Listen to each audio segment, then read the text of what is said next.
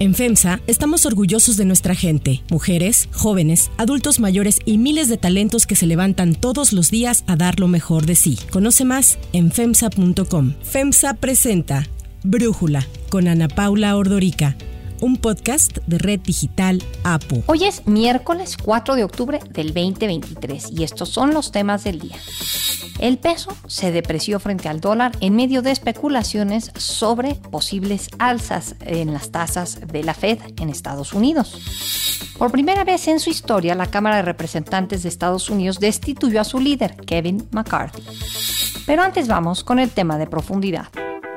Protesto hacer guardar la constitución política de los Estados Unidos mexicanos y las leyes que de ella emanen y desempeñar leal y patrióticamente el cargo de presidente de la República que el pueblo me ha conferido el primero de diciembre del 2018, Andrés Manuel López Obrador rindió protesta como presidente de México. Ya han pasado casi cinco años y López Obrador llegará a su último año de gobierno con graves problemas de seguridad y salud, obras inconclusas y pleitos en diferentes frentes con nuestro principal socio comercial que es Estados Unidos. Sin embargo, también hay que decir que el mandatario mexicano llega a esta última etapa de su gobierno con popularidad y con una economía sorprendentemente estable. En materia de seguridad, con más de 156 mil homicidios dolosos, este ya es el sexenio más violento de la historia reciente. No obstante, tanto el presidente como su gabinete en la materia han defendido hasta el cansancio la estrategia de seguridad en la que su principal apuesta ha sido la creación y despliegue de la Guardia Nacional, misma que ha desatado polémica porque sus mandos, aunque son retirados, son militares. Ante este escenario, López Obrador aún es optimista sobre bajar los niveles de violencia que se registran en todo el país antes de que termine su gobierno. Las estadísticas, expertos en el sector y la misma realidad señalan lo contrario. Otro reto que se ve difícil de cumplir en el último tramo del actual gobierno es lograr un sistema de salud universal y mejor que el de Dinamarca. Tenemos ya como meta marzo del año próximo. Y va a ser un servicio de primera, por eso el nuestro va a ser mejor el de Dinamarca. Al igual que con la seguridad en materia de salud, parece que el gobierno federal y los encargados de este tema se mantendrán inamovibles en esta última etapa y no darán un volantazo para cambiar la estrategia y tratar de mejorar la atención a los pacientes y los desabastos de medicinas. Tras el fracaso del INSABI que sustituía al Seguro Popular, el gobierno se embarcó en una nueva ocurrencia, el IMSS Bienestar, un modelo que llaman novedoso que busca llevar servicios de salud a toda la la población, especialmente a los que no tienen acceso a ningún servicio, pero que de acuerdo con expertos no tiene ni pies ni cabeza y está provocando más retrasos en las atenciones y un mayor desabasto de medicinas. Con datos de medición de pobreza publicados por el Coneval, 15 millones de mexicanas y mexicanos que en 2018 habían declarado contar con un mecanismo para atender y financiar su salud, declararon ya no tenerlo en el 2020. Aunque una de las principales metas del presidente es no dejar obras inconclusas, la realidad se antoja distinta. Concluir todas las obras, no dejar obras inconclusas. Las obras emblema del actual gobierno, con excepción del AIFA, el aeropuerto de Santa Lucía, parecen estar aún lejos de concluirse, aunque el gobierno diga lo contrario. Empecemos con la refinería de Dos Bocas, que aunque fue inaugurada el primero de julio del 2022, las operaciones no han arrancado e incluso se han venido posponiendo. La última estimación oficial apunta a que comenzará a operar a principios del próximo año, aunque según previsiones de la Agencia Internacional de Energía, la refinería Olmeca estará funcionando al 100% hasta el 2025 y con un costo de construcción que ya ronda los 17 mil millones de dólares, cuando originalmente se había estimado un costo de 8 mil millones de dólares. Mientras tanto, la encargada del proyecto, Rocío Nale, ya está considerando dejar su cargo como secretaria de Energía para buscar la candidatura de Morena para la gubernatura de Veracruz. Otra de las obras del presidente y quizás la más importante es el tren Maya, que aunque ya empezó a realizarse pruebas con trenes en algunos tramos, ha tenido problemas con los dueños de las tierras por donde pasará, abandono de empresas constructoras, múltiples amparos de ambientalistas y cambios de trazos, entre otros problemas. Especialmente ha sido conflictivo el tramo 5 que va de Cancún a Tulum. Ahí es donde mayor rezago se reporta con un avance en la construcción hasta hace apenas unas semanas de entre el 30 y el 35%, por lo que no existe la certeza de que la totalidad de la obra sea entregada antes de que termine el sexenio. Además de que algunos de los trenes serán entregados hasta mayo del 2024. El presidente insiste en que esta obra, cuyo costo se prevé sea de más del 200% de lo inicialmente estimado, va a estar lista antes de que termine su mandato y la ha descrito como la obra más importante de construcción actualmente en el mundo entero. Es la obra más importante que se está construyendo en el mundo, en el mundo. No hay una obra así, porque son 1.554 kilómetros. Es como de Cancún a la Ciudad de México. El último año de gobierno del presidente López Obrador también estará marcado por el proceso electoral complejo en Estados Unidos, en donde los posibles candidatos republicanos, empezando por el propio Donald Trump, han agarrado a México como piñata política para tratar de ganar adeptos. Sus amenazas han ido desde quitar ayuda económica a nuestro país hasta una propuesta de invasión. Este escenario enrarecido por el entorno político se suma a los frentes que el gobierno mexicano ha abierto con Estados Unidos en materia de de comercio, más allá de las disputas energéticas y la amenaza conjunta por el tráfico de fentanilo. Para sorpresa de muchos, México se encuentra actualmente con finanzas públicas sanas, lo que ha provocado que los fundamentales macroeconómicos se mantengan relativamente estables. La verdad es que vamos bien, muy bien, y como decía un boxeador famoso, todo se lo debemos a nuestro pueblo. Él decía otra cosa. Y sí, todo se lo debemos a nuestro manager, que es el pueblo de México por eso vamos bien. Entre los puntos a destacar está el crecimiento del salario mínimo que pasó de 88 a 207 pesos diarios. Por otro lado está la tasa de desempleo que se encuentra en un mínimo del 3%, los apoyos sociales que han ayudado a una parte importante de la población, los montos de inversión extranjera directa históricos que están llegando impulsados por el nearshoring y ahí como ejemplo está el anuncio de la inversión de Tesla y de algunas armadoras asiáticas que instalarán plantas en México. A esto podríamos agregar las remesas que si bien es cierto no son un logro del actual gobierno, ni de ningún gobierno mexicano, sí ayudan a la economía y al superpeso. De acuerdo con datos de la más reciente encuesta de Consulta Mitoski, el presidente López Obrador tiene al inicio de este mes una aprobación del 59%, dos puntos porcentuales más que el mes anterior. Amanecí con ganas de tirar aceite.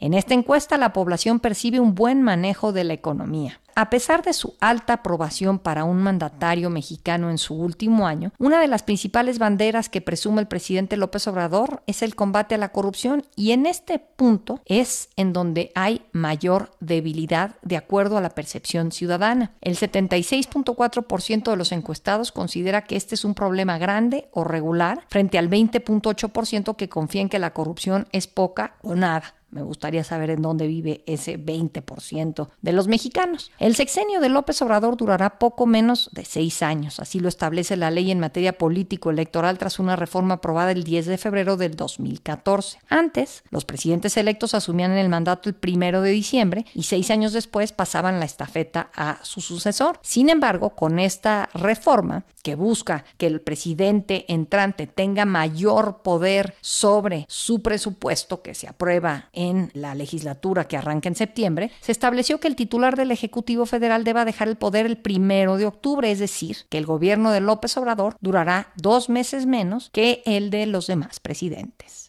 El análisis.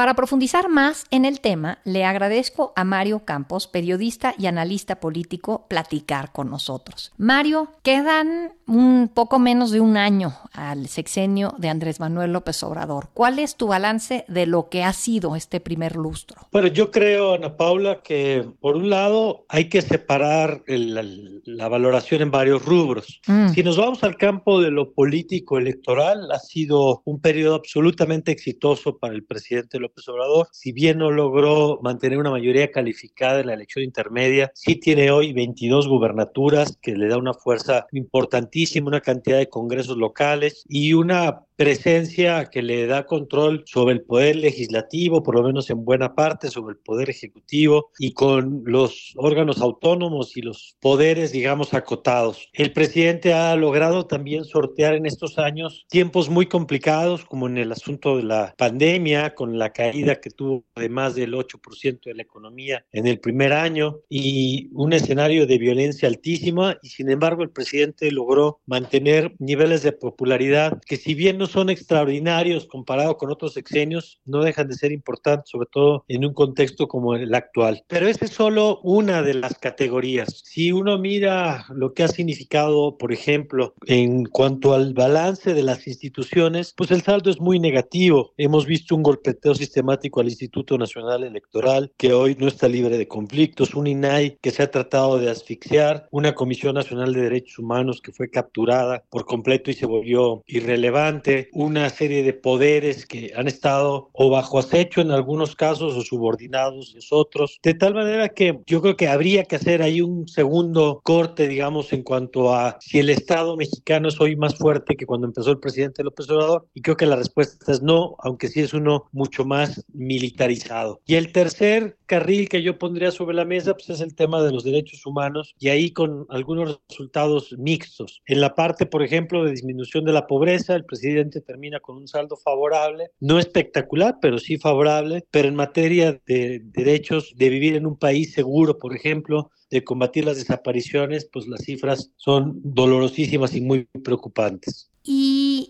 ¿Qué esperas del año que le queda a López Obrador? Hay quien dice que va a ser el año más complicado porque de alguna manera pues el presidente va a querer, y lo dice él en las mañanas, ¿no? Dice que la cuarta transformación todavía no concluye y que tiene que haber una continuidad y la opción es o la continuidad de la cuarta transformación o el regreso al pasado. Entonces, ¿qué esperas de este año que queda de sexenio de Andrés Manuel López Obrador? Creo que podemos esperar un presidente absolutamente metido de cabeza en el proceso electoral. Lo ha hecho a lo largo de estos años y no hay por qué pensar que va a ser diferente, aunque la ley lo prohíba, aunque contravenga el propio discurso del presidente de ser un demócrata. Lo cierto es que el presidente se asume como parte de la disputa política y no como jefe del Estado mexicano y en ese sentido presidente de todos los mexicanos. Y eso implica que vamos a tener un proceso electoral marcado por la intervención federal en múltiples planos y en una batalla, entre otras cosas, por el presidente, que como ocurre con los magos, la batalla será por donde se pone la atención. Él tratará de mantener la atención sobre sus programas sociales, sobre su popularidad, sobre su narrativa que divide el país entre el cambio y los corruptos que quieren regresar al poder, según su propio relato. Y por otro lado, tendremos los intentos de la oposición, digamos, por poner el foco en otros temas que ahí estarán, como el tema de la violencia en el país, que lo vemos además en las últimas semanas de manera muy preocupante, la descomposición en estados como Chiapas, pero lo mismo Guerrero, Michoacán o Sinaloa. Hay muchos puntos del país que están enfrentando problemas muy graves y creo que esa descomposición no hay razones para pensar que va a mejorar en los siguientes meses. Tampoco hay razones para pensar que algunos de los problemas que no se han atendido, pienso en la política de salud, el, el tema de la compra de medicamentos y la calidad de los servicios de salud, tampoco hay razones para para pensar que eso va a mejorar en los siguientes meses. Así que creo que vamos a tener dos grandes fuerzas en, tensión. La del presidente tratando de encuadrar este año como la parte final de la épica de su batalla eh, que ha construido desde que era candidato y como presidente, y la de la realidad que se va a ir atravesando frente a todos y que vamos a ver si la oposición es capaz de capitalizar. A ver, y ahí el presidente lleva diciendo, como bien señalas, desde campaña, que él en cabeza la cuarta transformación. La primera fue la independencia, luego el movimiento de reforma y luego la revolución, pues que ya ocurrió hace más de 100 años, ¿no? 1910. Entonces, ¿Es esta la cuarta transformación desde tu punto de vista, Mario? No hay ninguna evidencia, sino lo contrario, de que este sexenio tenga características que lo puedan colocar en una perspectiva histórica. No hay crecimiento económico distinto al que hemos visto en los últimos sexenios. Si bien se frenó un poco la tasa de crecimiento de homicidios, no hubo una disminución significativa. La pobreza sí tuvo una disminución, pero ya había habido en otros sexenios otros momentos en los que había bajado. Es decir, bajo ninguna óptica hay un indicador que permita pensar que lo que estamos viviendo deja al país en una situación históricamente o que amerite un adjetivo histórico distinto al que estaba antes. Lo que hemos visto es una administración, un sexenio, pues, como el que vivimos con Peña, como el que vivimos con Fox, como el que vivimos con Calderón, con sus luces y sus sombras, pero que no puede ser inscrito por una razón adicional. Los personajes de la historia no se autoinscriben en ella. Es el paso del tiempo el que determina si un movimiento tuvo una trascendencia por los efectos que tuvo, por lo que cambió, por la correlación de poder que surgió de la misma. En este momento lo que tenemos es una nueva élite política, que en parte, por cierto, es reciclada de la élite política anterior, que hoy está muy fuerte, que es un nuevo partido hegemónico, que tiene una narrativa poderosa, que además destaca frente a otros partidos que parece que no terminan de encontrar un relato atractivo como partidos para la población, pero creo que es eso, es un sexenio que no alcanza para cumplir la expectativa que el propio presidente tenía de su administración. Mario Campos, como siempre, un placer platicar contigo y escuchar tu análisis. Muchísimas gracias. Gracias a ti, Ana Paula. Antes de continuar, quiero pedirles que en la plataforma que nos escuchen, ya sea Spotify, Apple Podcast, la que sea su favorita, que por favor nos califiquen, de preferencia con cinco estrellas, y que también compartan el podcast y comenten lo que les gusta, lo que no, lo que sienten que le podemos mejorar. Ahí en Spotify hay la posibilidad de comentar. Todo esto es para que podamos seguir creciendo y ofreciendo el podcast para ustedes sin costo. Hay otras noticias para tomar en cuenta. 1. Depreciación del peso. El peso tuvo ayer una depreciación por segunda ocasión consecutiva ante un fortalecimiento global del dólar, en medio de las especulaciones de que la Reserva Federal aumentará la tasa de interés y la mantendrá así durante más tiempo. Al final de la sesión, según datos del Banco de México, el peso cerró en 17.90 por dólar. Sin embargo, durante el día cruzó la barrera de los 18 pesos por dólar, un nivel que no se veía desde mayo pasado. Así, el peso sufrió su mayor descalabro diario desde mediados de marzo, acumulando una pérdida superior al 3% en las últimas dos jornadas. Algunos especialistas advierten que el peso podría seguir debilitándose en el corto plazo. Gabriela Silla, directora de análisis económico y financiero de Grupo Financiero Base, señaló que datos positivos en Estados Unidos que superen las expectativas del mercado podrían seguir fortaleciendo al dólar. Así nos habló para Brújula. Detrás de la depreciación del peso están factores internos y externos especulativos y desafortunadamente también factores fundamentales. Entre los factores especulativos está la expectativa de que la Reserva Federal volverá a subir la tasa de interés antes de que termine el año y la mantendrá en un nivel elevado por un periodo prolongado. Por otra parte, también hay aversión al riesgo en los mercados financieros internacionales ante la desaceleración económica en China y la crisis de su mercado inmobiliario. Estos factores generan una apreciación o fortaleza para el dólar estadounidense, lo cual deprecia las demás divisas, incluido el peso mexicano. Sin embargo, cabe recordar que el peso mexicano también se había apreciado debido a los flujos de dólares que llegan del exterior por exportaciones, remesas, inversión extranjera directa, por la política monetaria restrictiva del Banco de México que mantiene un amplio diferencial de tasa de interés por Estados Unidos y al peso también lo sostenía finanzas públicas sanas, la expectativa de que no vendrían recortes en la tasa de interés. Pues bien, las depreciaciones de los últimos días son por factores especulativos. Sin embargo, el cambio de tendencia que se ha dado y los cambios en los pronósticos para el tipo de cambio en el largo plazo tienen que ver con los fundamentales económicos. Actualmente hay una huelga automotriz en Estados Unidos y para México el sector automotriz es importantísimo. El 40% del Producto Interno Bruto son exportaciones, de las cuales el 80% van hacia Estados Unidos y una tercera parte está relacionada con la industria automotriz. Una huelga en el sector automotriz pone en riesgo el crecimiento de las exportaciones y por lo tanto el flujo de dólares dólares que llega por este concepto. Finalmente, están las finanzas públicas, que el paquete económico para el 2024 contempla un elevado déficit, el mayor desde 1988, y por lo tanto esto genera un mayor riesgo sobre la economía mexicana. 2. Destitución histórica. The office of Speaker of the House of the United States House of Representatives is hereby declared vacant. La Cámara de Representantes de Estados Unidos hizo historia la tarde de ayer al destituir como su líder al republicano Kevin McCarthy tras una moción de censura que presentó un legislador de su mismo partido. McCarthy desató el enojo del ala ultraconservadora del Partido Republicano después de que el fin de semana fuera aprobada una medida bipartidista respaldada por la Casa Blanca para evitar un cierre del gobierno. Eso fue suficiente para que Matt Gates, un viejo rival de McCarthy cercano a Donald Trump, solicitara la inédita votación en busca de su destitución. En el último siglo este mecanismo se ha utilizado solamente dos veces, ambas sin éxito, en contra de los también republicanos Joseph Cannon en 1910 y John Boehner en 2015. La moción de censura recibió 216 votos a favor y 210 en contra, lo que lo llevó finalmente a ser el primer presidente de la Cámara Baja en ser destituido del cargo. Así hablaba McCarthy previo a la votación. Will you still be Speaker of the House by the end of tonight? You know, if, I counted how many times someone wanted to knock me out, I would have been gone a long time ago. I think Matt has planned this all along. It didn't matter what we transpired. You know, he would have done it if we were in shutdown or not. Um,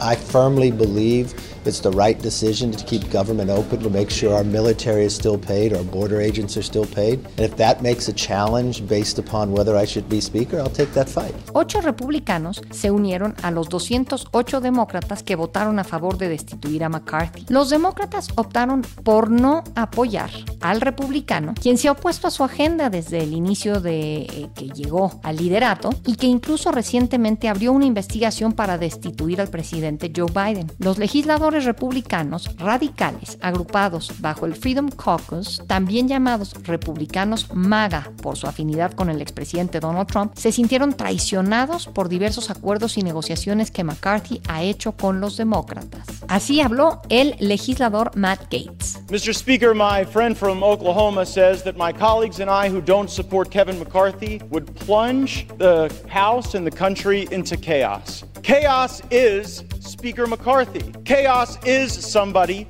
who we cannot trust with their word. The one thing that the White House, House Democrats, and many of us on the conservative side of the Republican caucus would argue is that the thing we have in common, Kevin McCarthy said something to all of us at one point or another that he didn't really mean and never intended to live up to. La Cámara queda paralizada hasta que se elija un nuevo líder. En tanto se ha nombrado, McCarthy será sustituido por el representante republicano Patrick McHenry. Para cerrar el episodio de hoy, los dejo con música de Fuerza Régida. Me dicen te cueme cuando ven el meme, voy partiendo el queso de JG. El grupo de corridos tumbados Fuerza Régida fue amenazado presuntamente por el crimen organizado. Medios de Tijuana reportaron ayer la aparición de un amante en la ciudad, en la que advertían a el grupo no presentarse en el Estadio Caliente este próximo viernes a un show que tenían programado desde hace meses. La amenaza es muy parecida a la que recibió Peso Pluma hace algunas semanas. Estaba firmada con las siglas C JNG, Cártel Jalisco Nueva Generación, y en ella les exigían no pisar la ciudad. De lo contrario, este concierto será el último de sus vidas y su carrera. Así lo escribieron. Tras darse a conocer esto, Fuerza Régida ya anunció que el show queda oficialmente cancelado. La niña me besa y besa, fresa, sabor fresa, quiere. Yo soy Ana Paula Ordorica. Brújula es una producción de Red Digital APO. En la redacción, Ariadna Villalobos. En la coordinación y redacción, Christopher Chimal. Y en la edición, Cristian Soriano. Los esperamos mañana con la información más importante del día. Oxo, Farmacias ISA, Cruz Verde, Oxo Gas, Coca-Cola FEMSA, Invera, Torrey y PTM son algunas de las muchas empresas que crean más de 245 mil empleos tan solo en México y generan valor como parte de FEMSA. FEMSA presentó Brújula con Ana Paula Ordorica, un podcast de Red Digital APO.